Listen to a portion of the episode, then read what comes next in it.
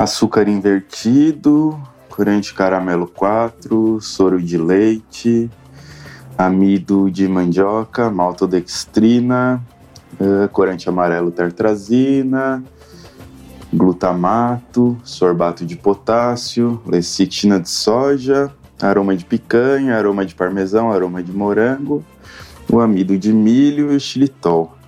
Beleza, acho que estou pronto aqui para começar a cozinhar. Gelatina sem sabor também. Bom, pessoal, o episódio de hoje vai começar na cozinha. Vocês lembram que no ano passado a gente fez uma espécie assim de brincadeira de que a gente tinha criado um produto do joio?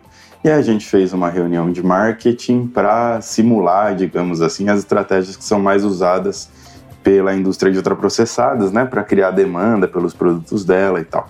Agora a gente resolveu ir um passo além.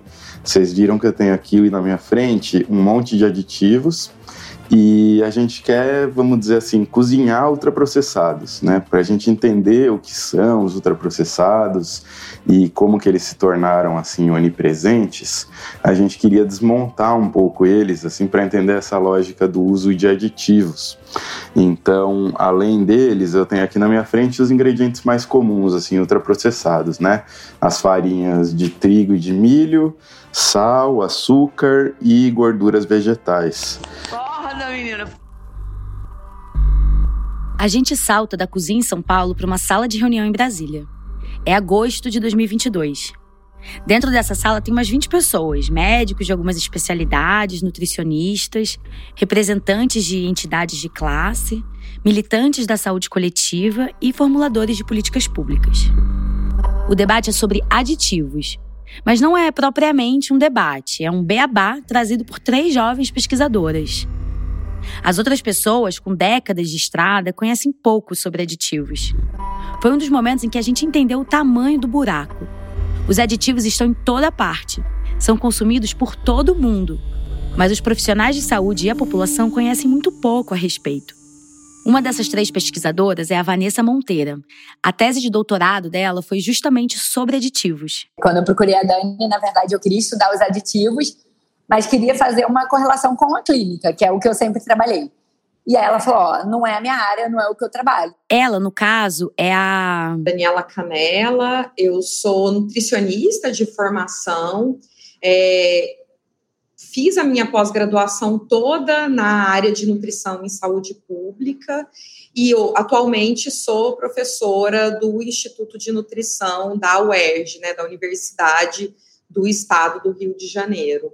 A Daniela integra o Núcleo de Pesquisas Epidemiológicas em Nutrição e Saúde, o NUPENS, da USP, e orientou o doutorado da Vanessa na UERJ. Uma coisa que eu sempre falo, né, que na nutrição, às vezes, a a clínica, né, ela está um pouco distante da saúde coletiva. É, e, e, eu sempre via muito a saúde coletiva como uma coisa ah, que não me interessava. Nutrição clínica talvez seja a face da profissão de nutricionistas que você conhece melhor. É o atendimento individual voltado a questões específicas. E a saúde coletiva é a abordagem voltada a questões populacionais, de fato, muitas vezes essas duas áreas do estudo e da atuação ficam apartadas. E aí, quando eu caí aqui, né, para começar a estudar os aditivos alimentares, eu vi o quanto é importante essas duas áreas da nutrição estarem juntas, andarem, caminharem juntas, né? Porque quando eu estou dentro de um consultório, quando estou dentro de um ambulatório, eu consigo fazer educação em termos de aditivos, de ultraprocessados, que tem um impacto em saúde coletiva, né? E essas duas áreas da nutrição sabem pouquíssimo sobre aditivos. O doutorado da Vanessa e uma dissertação de mestrado defendida na Federal de Santa Catarina são os dois gatos pingados que ajudaram a entender que a área da saúde vai precisar estudar muito sobre o assunto. Se os ultraprocessados são engenharias, os aditivos são o cimento. Os conduintes, os fios elétricos, os encanamentos e, principalmente, são a massa corrida e as tintas. Você está no Prato Cheio e eu sou Amanda Flora. E esse é o terceiro episódio da série especial sobre as fronteiras da ciência a respeito de ultraprocessados. Hoje a gente vai falar sobre os alicerces invisíveis desses produtos. E lá na cozinha está o João Pérez. Bom, a primeira coisa que a gente vai tentar fazer aqui é uma massa básica para biscoitos. E você vai ver que ela é bem parecida, na real, para biscoitos que no supermercado você olha como coisas muito diferentes. Então, óleo, bono de morango, biscoito maisena, tem bases muito parecidas. A gente vai precisar aqui de farinha, açúcar, gordura vegetal, óleo vegetal, é, açúcar invertido, sal e alguns aditivos. Nesse caso, eu vou usar o bicarbonato é, de sódio, né, por uma questão ali de fermentação, e a lecitina de soja, que é um emulsificante. Tô achando essa cena meio chocante pra mim. Eu, eu posso não participar dessa culinária hoje? Problema 1. Tem aditivo demais nesse mundo. Por definição, aditivo é todo ingrediente adicionado aos alimentos sem o propósito de nutrir, mas com o objetivo de modificar as características físicas, químicas, biológicas ou sensoriais. Num certo sentido, esses aditivos seriam parte da nossa vida milênios. É pelo menos esse o argumento que a indústria usa para se defender. Ela diz que os seres humanos sempre tiveram meios de conservar os alimentos. Mas vamos ver se isso é verdade. Bom, a Vanessa usou no doutorado uma base de dados do Nupens e do Instituto Brasileiro de Defesa do Consumidor, o IDEC. Ela analisou a composição de quase 10 mil produtos que foram coletados em supermercados em 2017. A partir dessa amostragem bem grande, foi possível entender quais os aditivos mais usados, em que situação e por qual grupo de produtos. Uma das descobertas é que 80% dos produtos levavam aditivos. Do total, 25% tinham seis ou mais. Seis ou mais. Bastante coisa, né? Agora, quando a gente olha para os aditivos mais utilizados nessas classes de alimentos, é, o que a gente tem disparado são os aromatizantes, né, que não tem qualquer função de aumentar tempo de prateleira ou de segurança alimentar a função dele é trazer sabor, trazer um odor melhor para aquele, aquele produto, né? É, os corantes também, que tem uma função de trazer a cor para aquele produto. Existem muitos aditivos, muitos mesmo. A Anvisa autoriza o uso em 24 funções tecnológicas diferentes. Mas a Vanessa identificou cinco categorias mais usadas. E quatro delas não têm nada a ver com conservação. São aromatizantes, corantes, estabilizantes, emulsificantes. Os aromatizantes foram os mais usados. Estavam em metade dos produtos. Eles e os corantes, que estavam em quase um terço dos produtos, substituem cores e sabores que, em tese, deveriam estar naturalmente presentes. Se você faz uma vitamina de morango em casa, ela fica rosa, simplesmente porque tem morango. E não porque você colocou um corante. Bom, vamos começar colocando aqui a farinha de trigo e açúcar. Tem uma contradição assim entre as listas de ingredientes que eu consultei e a tabela de informação nutricional, porque pela lista de ingredientes a farinha de trigo é o que é mais usado, mas pela tabela de informação nutricional é o açúcar. De qualquer maneira, não é uma diferença grande, assim, mas vamos lá, eu já vou colocar aqui 120 gramas de açúcar, que é uma coisa que eu já não faria em casa, né? Para 300 gramas de massa, mais de um terço ser açúcar. Vamos lá.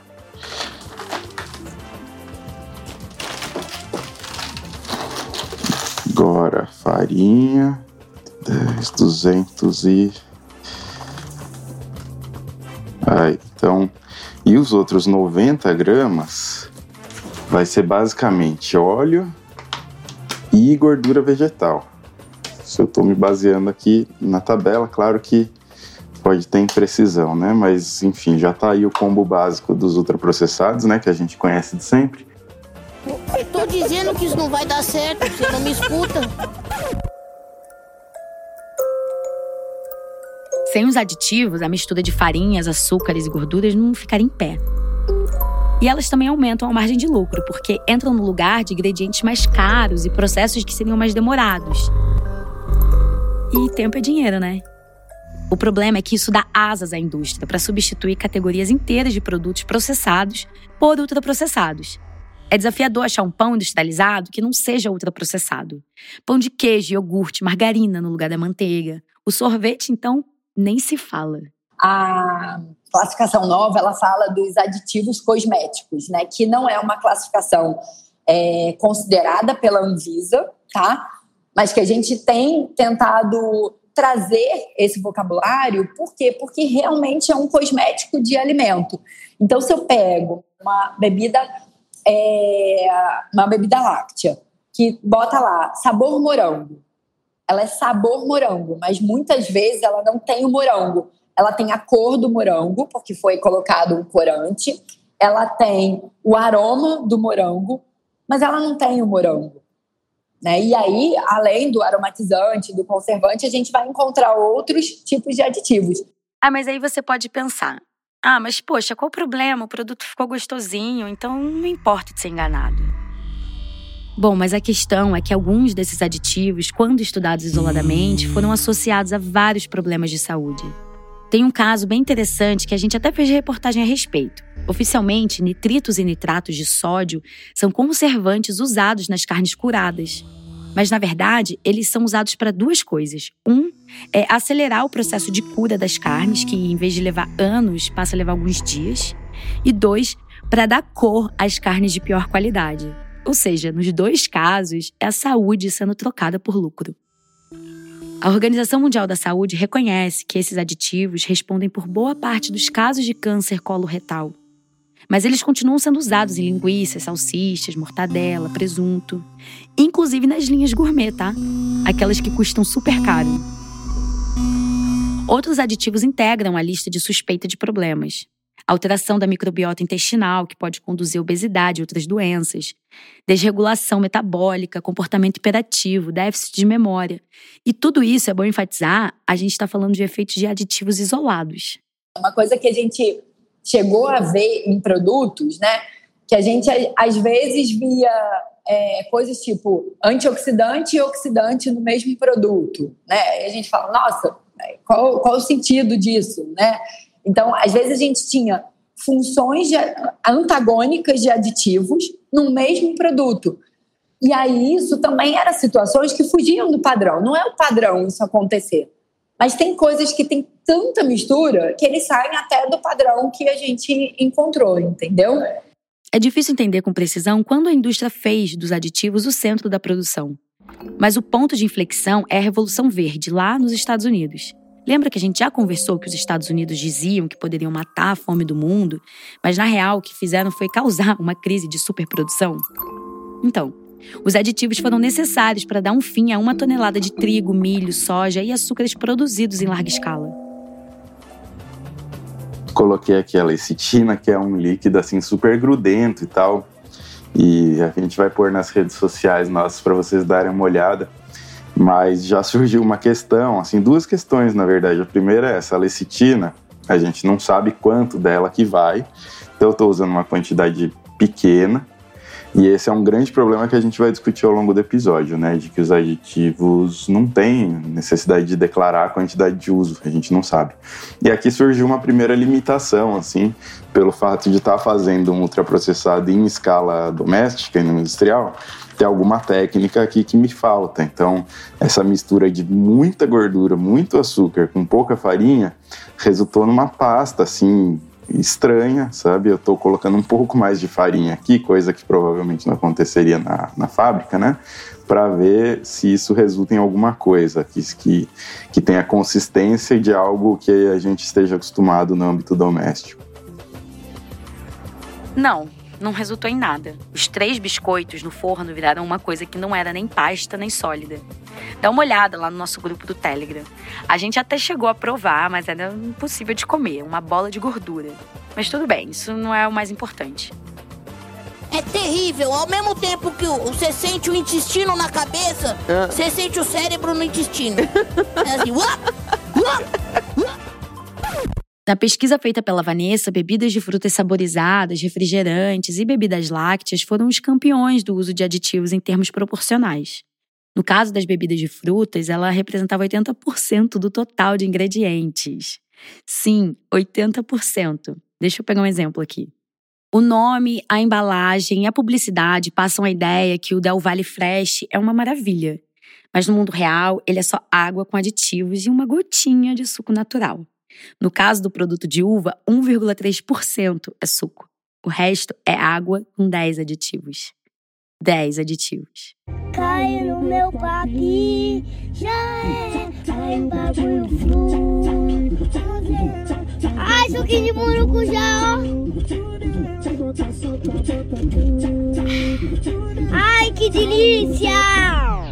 A Coca-Cola, dona da marca, chegou a sofrer um processo por induzir o consumidor a engano, mas acabou firmando um termo de ajustamento de conduta que permitiu levar o produto de volta aos supermercados, com uns pequenos ajustes nos rótulos.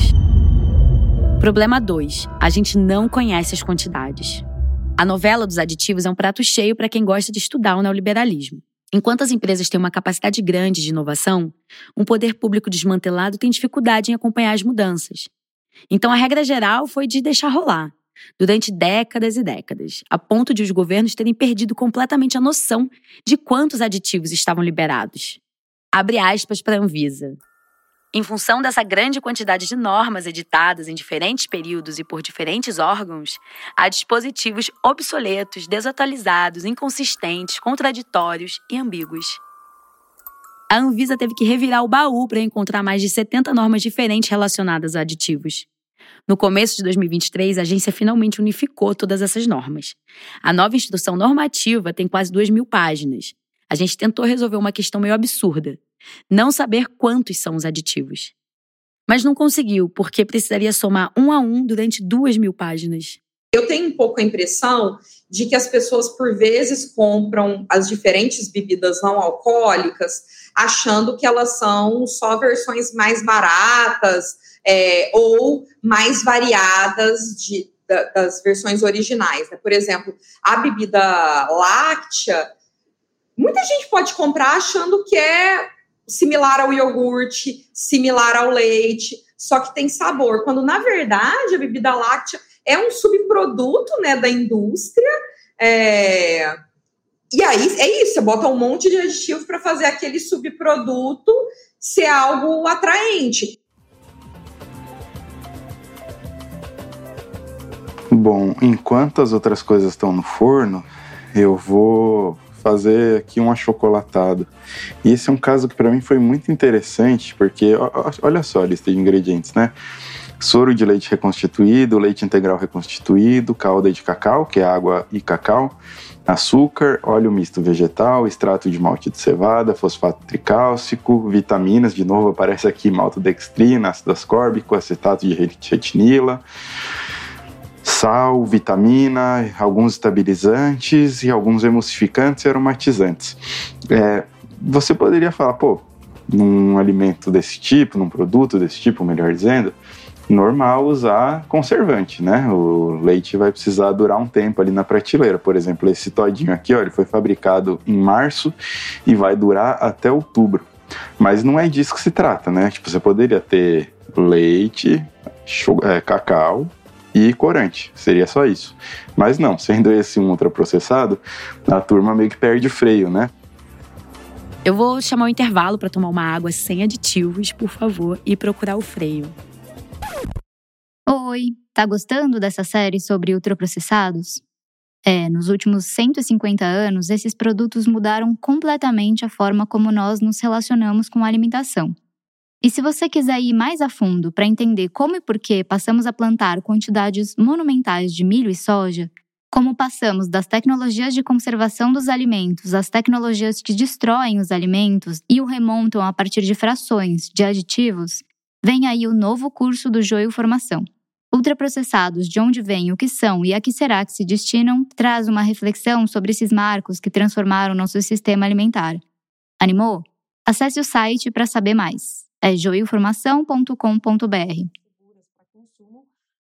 A gente vai escutar agora um webinar realizado pelo Wilson, uma organização criada nos anos 70 pela Coca-Cola e hoje é mantida por dezenas de corporações. O Wilson faz uma espécie de mediação de evidências científicas entre essas empresas e os órgãos públicos. Lá na segunda temporada do Prato Cheio, a gente falou bastante sobre ele, tem um episódio inteiro. A palestra sobre corantes foi dada pela Florência Caldeira, da Universidade Federal do Rio Grande do Sul. Como é que o valor de ingestão diária aceitável uh, é obtido? A gente faz testes né, em animais uh, de laboratórios, animais de laboratório, né, principalmente em ratos, a gente obtém, através desses testes, uh, a dose, né, na qual a gente não observa uh, efeitos adversos, né, à saúde do animal, e através de um fator de segurança, então, a gente extrapola esse valor para humano. Então tá, aí você quer conferir se um aditivo foi usado de forma correta. Você pega o rótulo, vai lá na lista de ingredientes e não encontra nenhuma informação sobre a quantidade que foi utilizada. Via de regra, os aditivos vão aparecer como os últimos ingredientes da lista. Mas isso não significa que eles estejam ali em quantidades muito pequenas. Porque, ao contrário dos outros ingredientes, eles não precisam estar na ordem do que tem mais para o que tem menos. O que a Anvisa determina? Que os aditivos sejam utilizados no menor nível necessário para alcançar o efeito desejado. Ou seja, se o fabricante achar que o efeito desejado demanda um caminhão de aditivos, está liberado à luz dos conhecimentos toxicológicos disponíveis na época da avaliação. Isso aqui é importante, porque a gente sabe que, uh, enfim, novos conhecimentos né, uh, vão surgindo e, às vezes, as substâncias que a gente considerava seguras para consumo uh, se viu que, que não eram, né? A resolução da Anvisa proíbe o uso de aditivos em algumas situações, quando, por exemplo, houver evidências ou suspeitas de que essas substâncias não são seguras para o consumo humano, interferir no valor nutritivo do alimento, servir para encobrir falhas no processamento ou nas técnicas de manipulação e induzir o consumidor a erro, engano ou confusão. Em outras palavras, a julgar pelo trabalho da Vanessa, milhares de produtos descumprem a legislação. A gente solicitou a Anvisa as atas de várias reuniões sobre aditivos. Em uma delas, a representante de uma associação do setor privado informou que algumas empresas desconhecem a legislação e por isso acabam usando aditivos que não são permitidos. Já a gerente da Anvisa afirmou que isso não muda o fato de que, nesse caso, a gente está falando de uma irregularidade. Problema 3. O quanto baixe. Um estudo feito na França em 2021 mediu o nível de ingestão de aditivos por adultos. Como a gente já conheceu a lecitina de soja, vamos falar dela? Era a terceira da lista, tendo sido consumido por 86% das pessoas. E fica tranquilo que a líder do ranking ainda vai brilhar muito aqui nesse episódio. Vocês também gostam de óleo? Adoro! E você, tem óleo Hum, coisa melhor ainda. Tem lecitina em tudo quanto é biscoito, pão, barrinha de cereal. E essa é a deixa perfeita para a gente discutir a IDA, que significa ingestão diária aceitável. Uh, é importante né, dizer que existem alguns uh, aditivos que não têm uh, IDA especificada, então, existem alguns aditivos que a gente utiliza que não se considera necessário estabelecer um valor de IDA, né, que se considera que são substâncias seguras, né, nas doses de uso, é possível acessar os estudos que balizaram a liberação de cada aditivo. Muitos são encomendados pelas próprias empresas, o que é até esperado, porque é elas que têm o interesse em provar que a substância é segura, né? Mas muitas pesquisas são super antigas. Os processos de definição de IDA para alguns adoçantes, por exemplo, são dos anos 90. E tem uma outra questão: vários aditivos são liberados na base do quantum satis. Isso, numa tradução livre, significa o quanto baixe. O fabricante fica liberado para usar o aditivo na quantidade que quiser, porque não foi calculada a ida. Isso significa que seja seguro? Bom, eu vou te contar uma historinha e você mesmo tira suas conclusões, tá? Além de delicioso, o novo Tang agora vem com 100% da recomendação diária das vitaminas C e D e também é fonte de zinco. Tang, prepare um futuro melhor. O dióxido de titânio é um dos corantes mais usados porque dá uma aparência branca e lustrosa aos produtos. Ele pode ser usado na base do quanto baixe, desde 1969. Presta atenção na data. No começo de 2021, 42 anos mais tarde, surgiram novos estudos apontando que ele é genotóxico. Pode causar problemas intestinais, câncer e a quebra de fitas do DNA. A agência reguladora da França concluiu que esse aditivo não deve ser mais considerado seguro para o consumo humano, em nenhuma quantidade, e de imediato suspendeu a autorização de uso. E logo em seguida foi a vez da agência reguladora da Europa. E no Brasil? Bom, a reavaliação da autorização do uso de dióxido de titânio está na agenda da Anvisa, mas ainda não entrou em pauta. Ou seja, o dióxido está por aí, e tá bastante por aí. Um monte de iogurte usa esse aditivo. E também algumas linhas de miojo, de quem a gente, obviamente, ainda vai falar hoje. Deixa eu ler de novo a resolução da Anvisa, porque vai que o pessoal da agência tá ouvindo esse episódio, né? O aditivo deve ser proibido quando houver suspeita de que não é seguro para o consumo humano. Vamos pegar pó de refresco, né? Esses refrescos em pó. Nós temos uma coisa um pouco inversa, né? Nós temos 100% de corante artificial é, utilizado no preparo desses refrescos. E esse refresco também, 100%, é, usa é, dióxido de titânio. A gente escuta mais uma vez o trecho do webinar do Wilson. O professor Paulo César Stringueta, da Universidade Federal de Viçosa, contou sobre os estudos feitos pelo grupo dele para trocar os corantes artificiais por corantes naturais. Já foi tentado fazer alguns alimentos com sabores de algumas frutas sem cor e foi não teve um sucesso. Eu lembro que teve um pesquisador, inclusive da Danone, que tentou fazer isso lá na França e não teve sucesso nenhum porque a cor está relacionada com a, a aceitação. Por exemplo, a Coca-Cola precisa do corante caramelo 4 para ficar com aquela cor de petróleo. A gente já se acostumou com a ideia de que aquela cor estranhíssima é a regra. A gente vai deixar na descrição do episódio um texto sobre o corante caramelo 4. Mas vamos continuar falando do dióxido de titânio. Se usa na formulação de dióxido de titânio exatamente para turvar e dar a característica um pouco mais natural sobre o pó de refresco. Traduzindo, a indústria precisa de um aditivo à base de minério para fazer um amontoado de açúcar ter uma cor que as empresas consideram uma cor de fruta. Eu acho ainda mais estranho que grupos de pesquisa tenham encontrado substitutos naturais que serão usados em produtos que não têm razão de existir. O Tang é um envelope de açúcar e aditivos que não tem função nenhuma. A mesma coisa serve para gelatina. Problema 4. Tudo junto e misturado. Agora a gente vai falar sobre o coquetel. Coquetel de aditivos. O que acontece quando você soma vários aditivos num produto só? E quando somos aditivos desse produto a dezenas de outros? No doutorado, a Vanessa chegou a encontrar um produto com 35 aditivos. E se você tá achando que é, sei lá, um molho de salada ou uma gulosema azul neon, uma coisa que a gente nunca vai usar. Achou errado, otário! Bom, era um pão.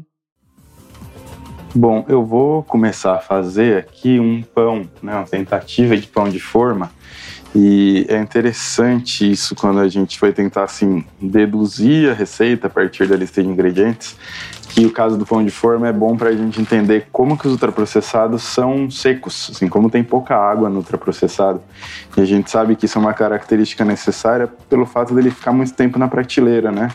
Um pão é, comum em 24 horas ele já era, né? Ou um pão de fermentação natural um pouquinho mais e tal, mas de qualquer maneira não é a mesma duração de um pão ultraprocessado, que vai ter que viajar o país inteiro e sobreviver a isso.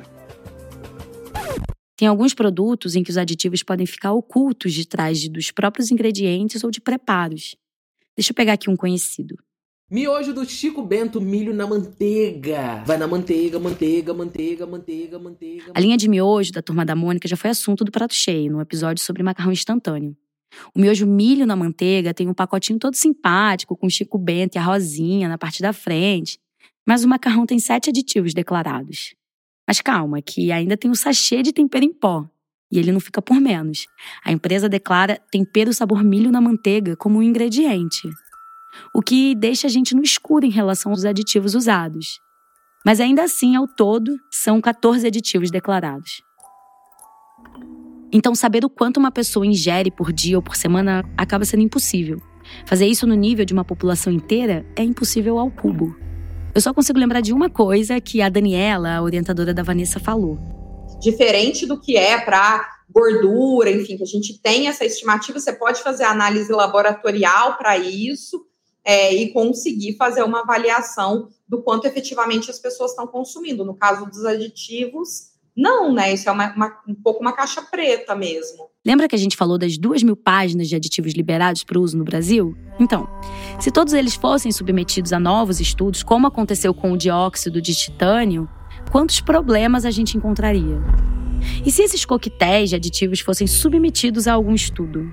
Porque essa ainda é uma lacuna.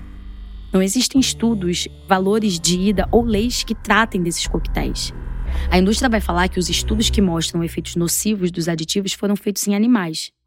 Mas os estudos feitos para liberar os aditivos também foram feitos em animais. Então, como faria para provar que um determinado aditivo é seguro para o consumo humano?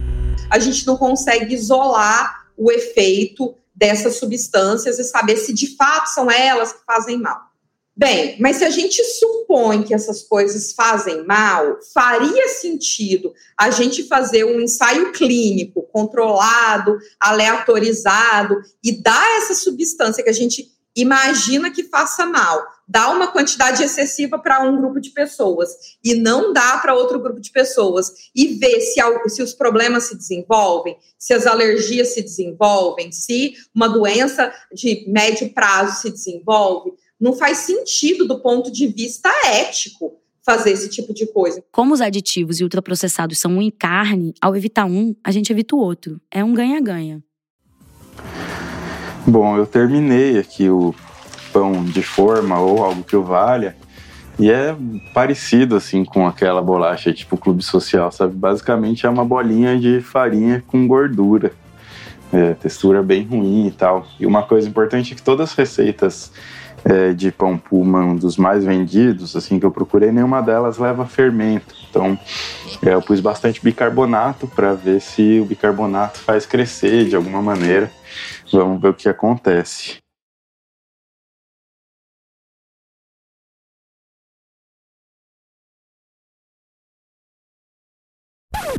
É, de novo não deu em nada. Problema 5. As crianças não deveriam ser prioridade absoluta? Lembra que a gente falou que a ida à ingestão diária aceitável pode ter problemas no seu cálculo? Então, esse cálculo leva em conta o peso do consumidor, no caso, um adulto, ou seja, para crianças, a ida deveria ser consideravelmente mais baixa.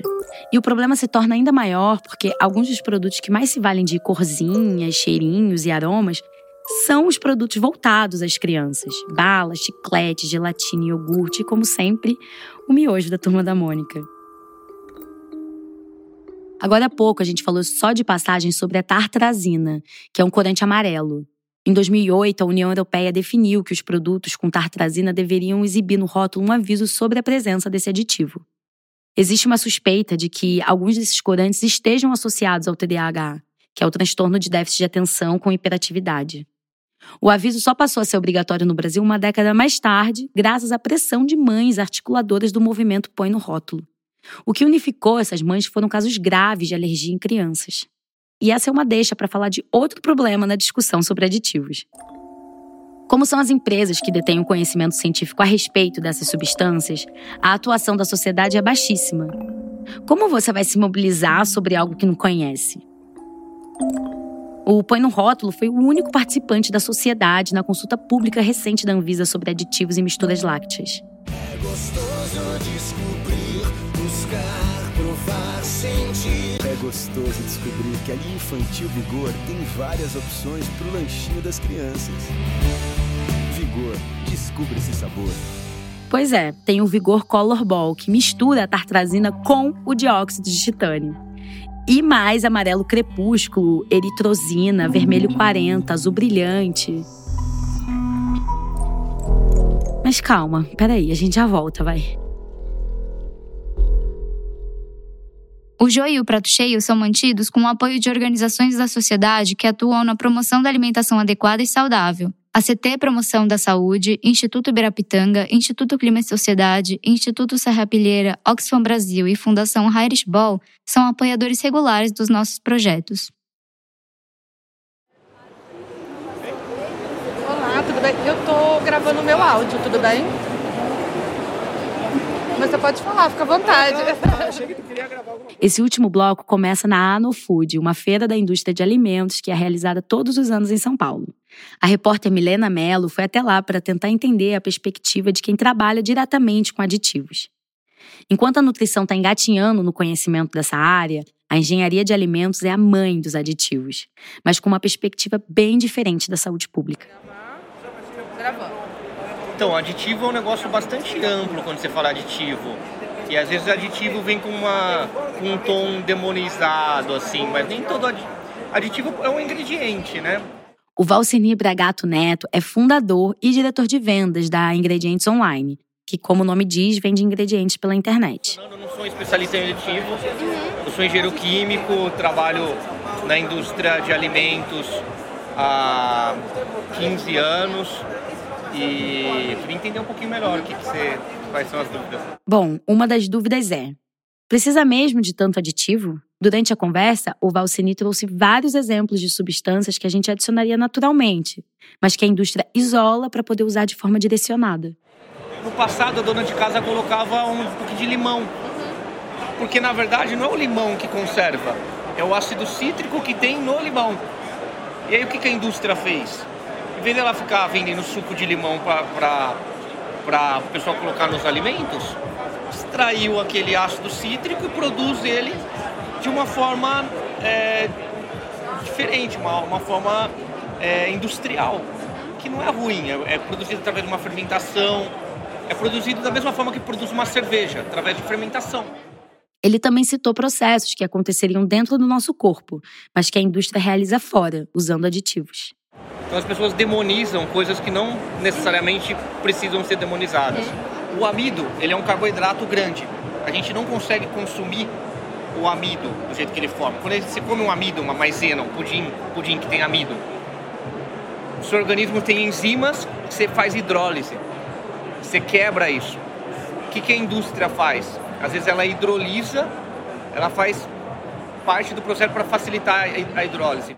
Bom, aqui a gente chegou no campeão da lista. Lembra do estudo lá da França? Os pesquisadores descobriram que o amido modificado é o aditivo mais utilizado. No Brasil, a Anvisa considera que o amido é um ingrediente, não um aditivo. O que não muda a essência do que ele é. Na sua casa, você usaria o amido comum, o amido de milho, a famosa maisena. Mas esse amido não é muito obediente, então a indústria fez uma modificação para que ele seja utilizado em um monte de funções: textura, aparência, umidade, consistência e tempo de prateleira.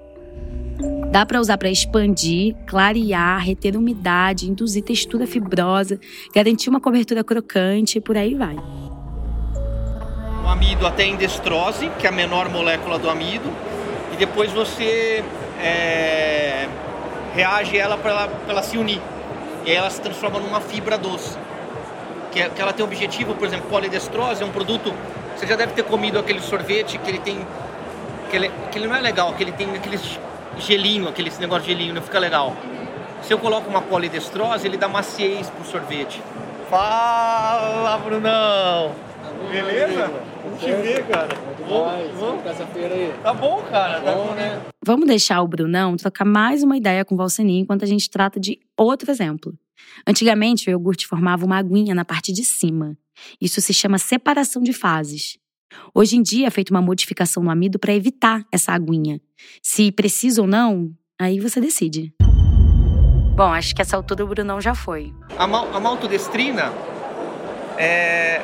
A maltodestrina é como se fosse traçando um paralelo para a proteína. É, é quase tipo a proteína você quebra ela, você, é peptídeo e depois aminoácido. O amido você quebra ela em maltodestrina, depois destrose. Opa, olha que descoberta maravilhosa. Depois de anos cruzando com a maltodextrina, a gente descobre que ela é filha do amido modificado. Tem muitos açúcares que até então não era considerado açúcar. O cara fala assim: ah, eu não uso açúcar, mas usa maltodestrina. Maltodestrina é um açúcar. Isso a gente já sabia, mas a Anvisa não aceita chamar de açúcar, nem de aditivo. É ingrediente. E aí você olha para Eu posso citar diversos produtos que está ali sem, sem açúcar isso gera uma falsa interpretação para um diabético, para alguém que, que tem problema, falar não tem açúcar, mas na verdade tem maltodestrina. Mas para o diabético, o impacto é o mesmo. Não porque a maltodestrina em si faz mal, mas para o diabético, para ele específico, é, é, é, é danoso. Ele não pode comer nenhum tipo de açúcar. A questão do açúcar é particularmente importante quando a gente fala de aditivos, porque existe um contexto de reformulação dos produtos. Então, adoçantes e ingredientes que a Anvisa não aceita chamar de açúcar despontam como candidatos a ter um aumento no uso e, portanto, no consumo. O quanto que, ao permitir uma utilização excessiva de aditivos, a gente não está dando aval para os ultraprocessados. Por quê? Porque se a gente tivesse aí uma legislação é, que controlasse mais o uso desses aditivos, é, os, os ultraprocessados deixariam de ser tão atrativos.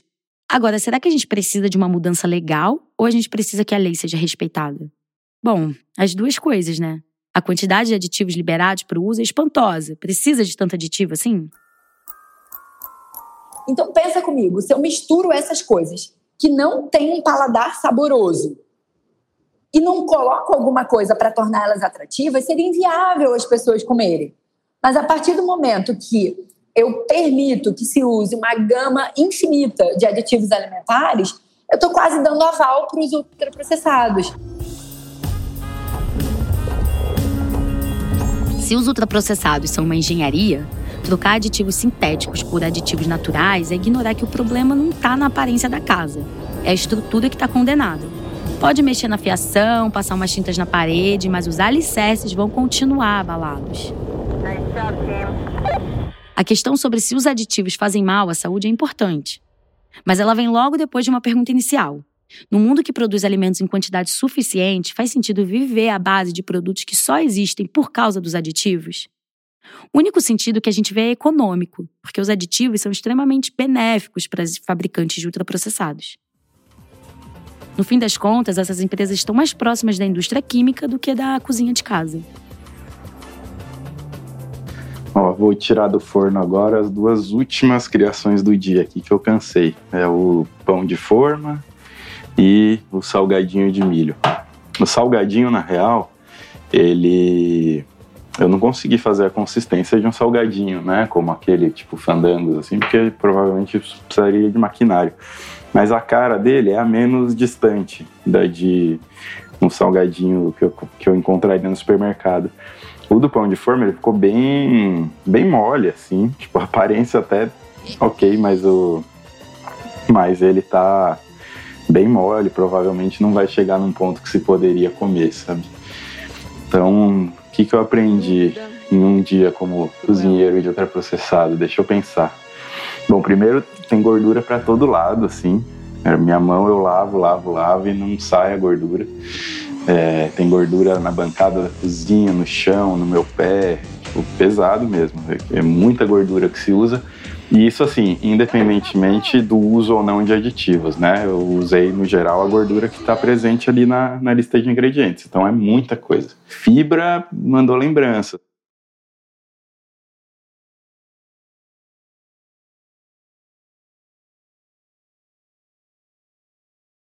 Eu sou Amanda Flora, responsável pela produção do Prato Cheio com a Natália Iwazawa. A produção executiva é da Luísa Coelho. A pesquisa foi feita pela Milena Mello o roteiro do João Pérez com contribuições da Milena. A Alicia Lobato fica a cargo das redes sociais. A edição de som e as trilhas são do Vitor Oliveira. E o design é feito pela Denise Matsumoto, Clara Borges e João Ambrosio. Esse episódio foi gravado no estúdio Trampolim, no Bexiga, em São Paulo. Marquinhos, parabéns, hein? Ninguém se mexe aqui, hein? Presta atenção. Menino do céu, mas é bom demais. Fica assim, ó. Depois que você acaba de comer.